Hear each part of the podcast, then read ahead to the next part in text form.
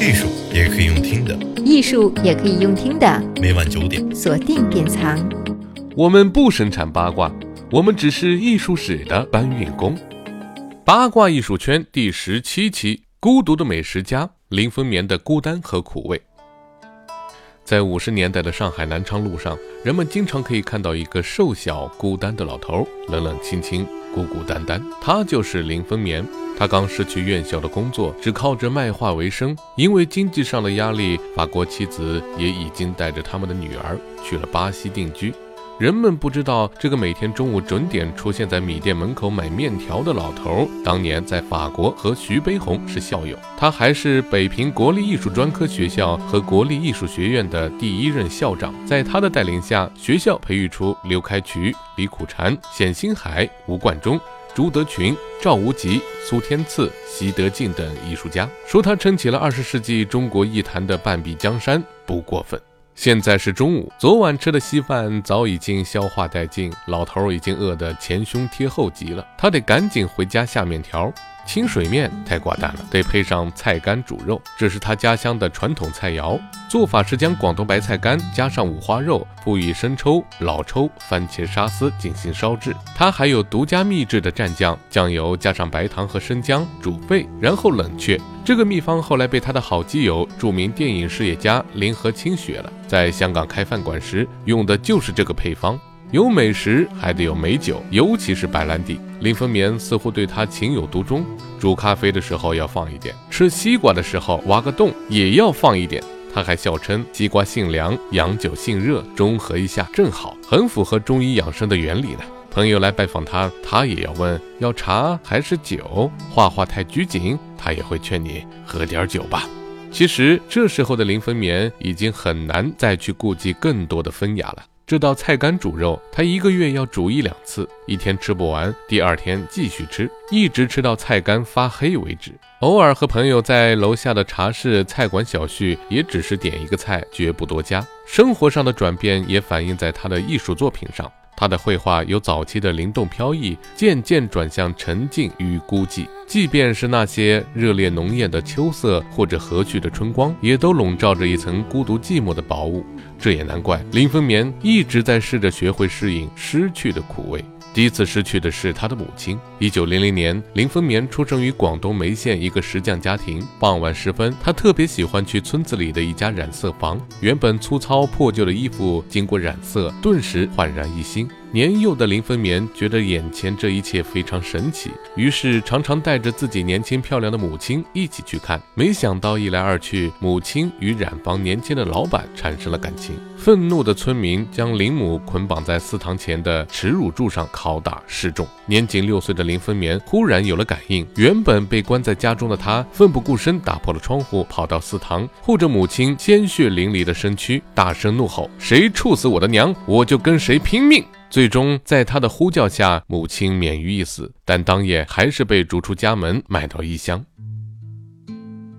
从此以后，林分眠再也没有看到、见到过自己的母亲。他大病一场，半年之后才能下地走动。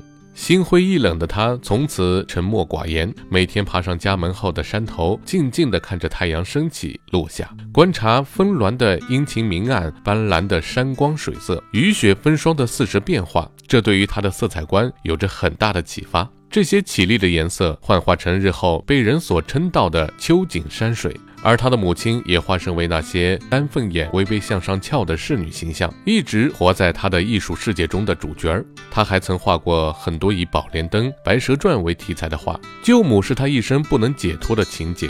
如果我小时候没有带母亲去那家染房，或许也不会发生后来的悲剧了。到了晚年，林风眠提及此事，还是心怀内疚。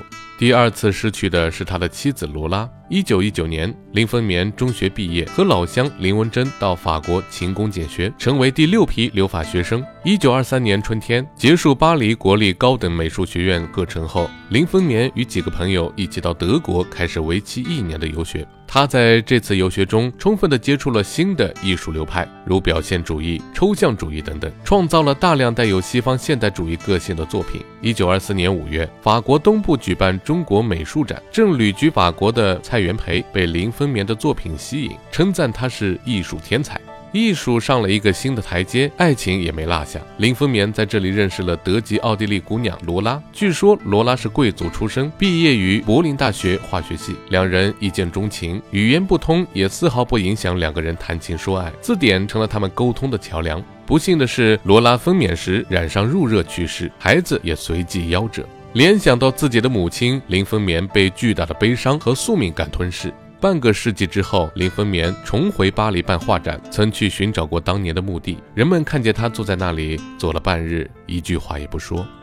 第三次失去的是自由和尊严。一九三七年，日军南下，林风眠辗转香港、河内、昆明，最后到了重庆，隐居在嘉陵江边军政部的一座仓库里，生活了近七年。自己买菜、生炉子、烧饭、洗衣、打扫，屋里只有一张木桌，菜刀、砧板、油瓶累于画纸、毛笔之侧。国民党中央委员刘建群专程来拜访林风眠，见如此陋室，不禁感慨道：“住在这种地方，不是白痴，就是得道之人了。您得到了。”抗战胜利，林风眠准备北上，上飞机前把自己所有行李都扔了，只带上在重庆期间的所有画作。他没有预料到自己历尽千辛万苦带回的这些作品，有一天也将被他亲手烧掉。一九六六年，至暗时刻终于到来。林风眠手上有几幅未曾发表过的裸体女模特画像，还有教学使用的范本。如果落到他人手上，后果将不堪设想。于是，讽刺的一幕发生了：画家关紧门窗，把画撕碎，泡成纸浆，然后从马桶冲下去。我不要连累任何人。我不要留下任何一张可以作为证据的作品，我要亲手毁了它。我还会再画。那一时期，好友林和清每天下班都要特意去看林风眠家的灯是否亮着。突然有一天，灯熄灭了，第二天、第三天都没有再亮。原来林风眠被关进了看守所。一九七二年十一月底，在周恩来干预下，林风眠出狱。四年多的牢狱生活，使得原先就有的胃病和心脏病更加严重，苍白的脸上毫无生气。后来，林风眠被批准出国探亲，他转机四次，香港到巴西，飞行四十多个小时，终于看到了阔别二十二年的妻子女儿。晚年，林风眠落脚香港。一九八九年，昔日好友林和清也到了香港。为了生计，林和清在铜锣湾上开了一家小小的素菜馆。林风眠得知后，立即前往。看到简陋的餐馆，他第二天就亲自送去两张画，什么话也没说。然而，正是这两幅画，对林和清的生意起到了很大的帮助。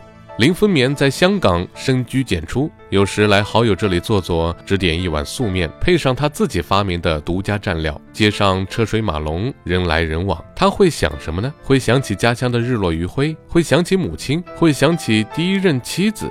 外人不得而知，他只是低头吃着眼前的一碗素面。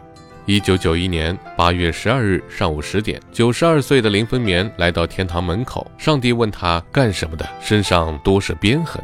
大约画家林风眠的一生太苦了。二十世纪所有的民族重大变迁都在他身上留下了烙印。苦难来了，他咽下嚼碎，将所有的力气保留坚守。他本可以将所有的苦难毫无保留地呈现到大众面前，求一个深刻，但是他太善良，他把所有感受到的、看到的悲剧消化，然后温润地吐出来。所以你可以在他的画中看到沉静的侍女、诗意的风景。自由的小鸟，看到温情，看到诗意，看到抒情，看到隽永。但他一生颠沛流离，所以在他的画中，你又可以看到孤寂、悲凉、空旷和萧瑟。所以有人说，林风眠的艺术有一种罕见的苦味，他的艺术就是这种孤独的苦味的诗。艺术也可以用听的，艺术也可以用听的。每晚九点，锁定典藏。